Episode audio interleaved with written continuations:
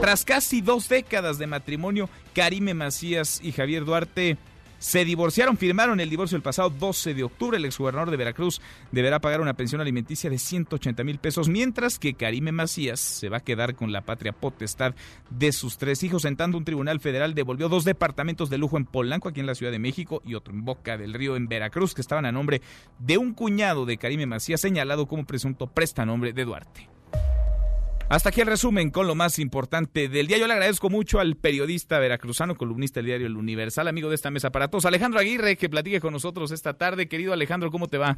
Hola Manuel, ¿cómo estás? Te mando un fuerte abrazo desde el estado de Veracruz. Oye, ¿se acabó el amor o esto es una simulación, lo de Karime Macías y Javier Duarte? Mira, es muy interesante porque quizás recuerdes, bueno, lo charlé contigo al aire. Yo tuve una serie de entrevistas con Javier Duarte eh, hace algunos meses y ahí me reveló algunos datos que después fueron retomados por algunos medios de comunicación. Y Javier Duarte me afirmaba en ese momento que él tenía para darle a Karim Macías 180 mil pesos mensuales. Ah, mira. Ahora sabemos que corresponde, esa, esa cifra que medio, esa cantidad, pues corresponde con la pensión alimenticia.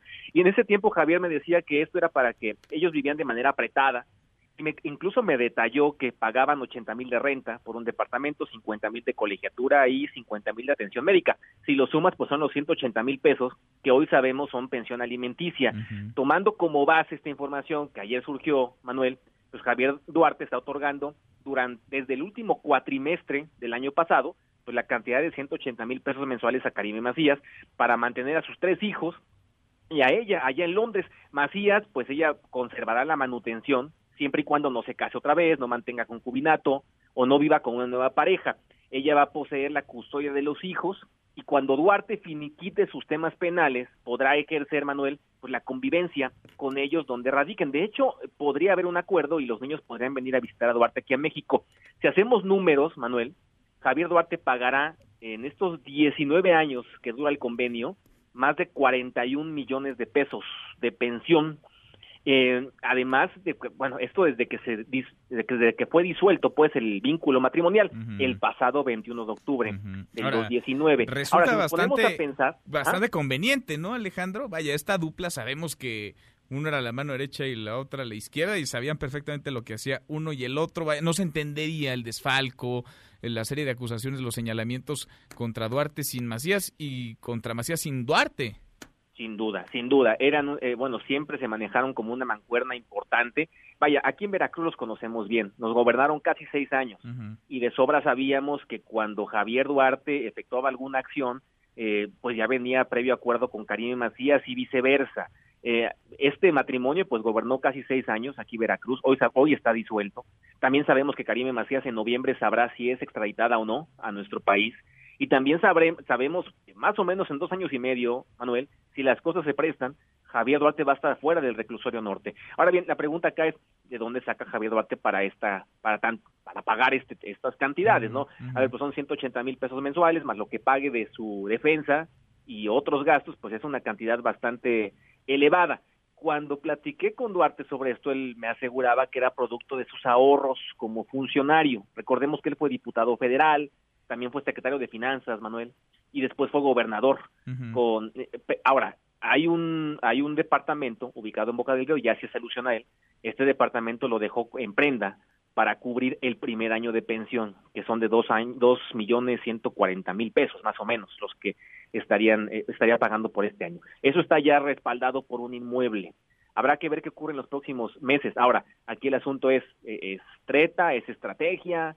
A final de cuentas, estrategia o no, eh, si, si Karime Macías sale culpable de lo que se le acusa, que es un desvío millonario cuando era titular del DIF, pues tendrá que pagar por ello, pues esté casada o esté divorciada. Aquí el asunto es que Karime Macías, ojo Manuel con esto, no era funcionaria, es decir, ella tenía un cargo honorario, no recibió un sueldo del gobierno de Veracruz por su cargo, lo cual es probable que la desmarque de cualquier tipo de señalamiento. Sin embargo, bueno, hoy posee un bracelete electrónico, hoy están divorciados, así lo sabemos, y recibe 180 mil en los primeros cinco días de cada mes. Ahora, como pareja, como matrimonio, tú puedes callar en el momento de un juicio cierta información, ¿no? Que queda en la intimidad del el hogar, de la relación del vínculo familiar, pero si te divorcias y te separas, pues eso, Alejandro, ya no aplica. No, de hecho, ajá, y en realidad, eh, en buena manera, mira, a ver, Javier Duarte y Karime Macías, Manuel, eh, son personajes que, que no son bien queridos por la opinión pública nacional. Esa es una realidad.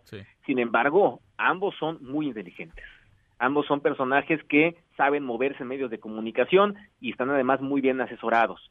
Por supuesto que ahora Karime Macías queda desmarcada de cualquier declaración que pudiera hacer sobre Javier Duarte. Claro, hay momentos en los que estuvieron casados y tendrá que hacerlo por ello, pero sí le da cierta ventaja, sí la desmarca. Este movimiento sí tiene, por supuesto, pues un trasfondo, Manuel. Pues y ese, pues es desmarcar a Karime y a desmarcar a sus hijos. Javier Duarte me resaltó muchas veces que lo que le preocupaba a él era tener desmarcado tanto a su esposa en ese entonces como a sus hijos. Y lo que llama la atención también es que nos enteremos tres meses después, ¿no? De firmado el acuerdo o el divorcio, porque fue en octubre, mediados de octubre, estamos pues ya empezando el mes de febrero, más de tres meses después, tres meses y medio después, Alejandro, este matrimonio que, corrígeme si me equivoco, se conocieron en sus tiempos de estudiantes, ¿no? sí, claro, no, no, no, ellos desde estudiantes se conocieron, eh, estuvieron casados 20 años. Sí. Eh, ellos eh, sí, sí, vaya, eh, cuando Javier llega a ser funcionario ya llevaban varios años de casados. Y algo importante, Manuel, a ver, este, el hecho de que nos enteremos tres meses después es un muy buen apunte, pero recordemos que Javier sigue usando la de paciencia, prudencia y verbal continencia, ¿eh? y supo cuándo soltarla, por algo lo habrá hecho, y Karime también supo guardar silencio. Entonces, siguen con el tema de prudencia y verbal continencia. Pues sigue la trama y seguirá la telenovela y la iremos conversando contigo como desde el principio. Alejandro, gracias como siempre. No, Manuel, te mando un fuerte abrazo, que tengas gran tarde. Otro de vuelta para ti, muy buenas tardes. Mesa para todos.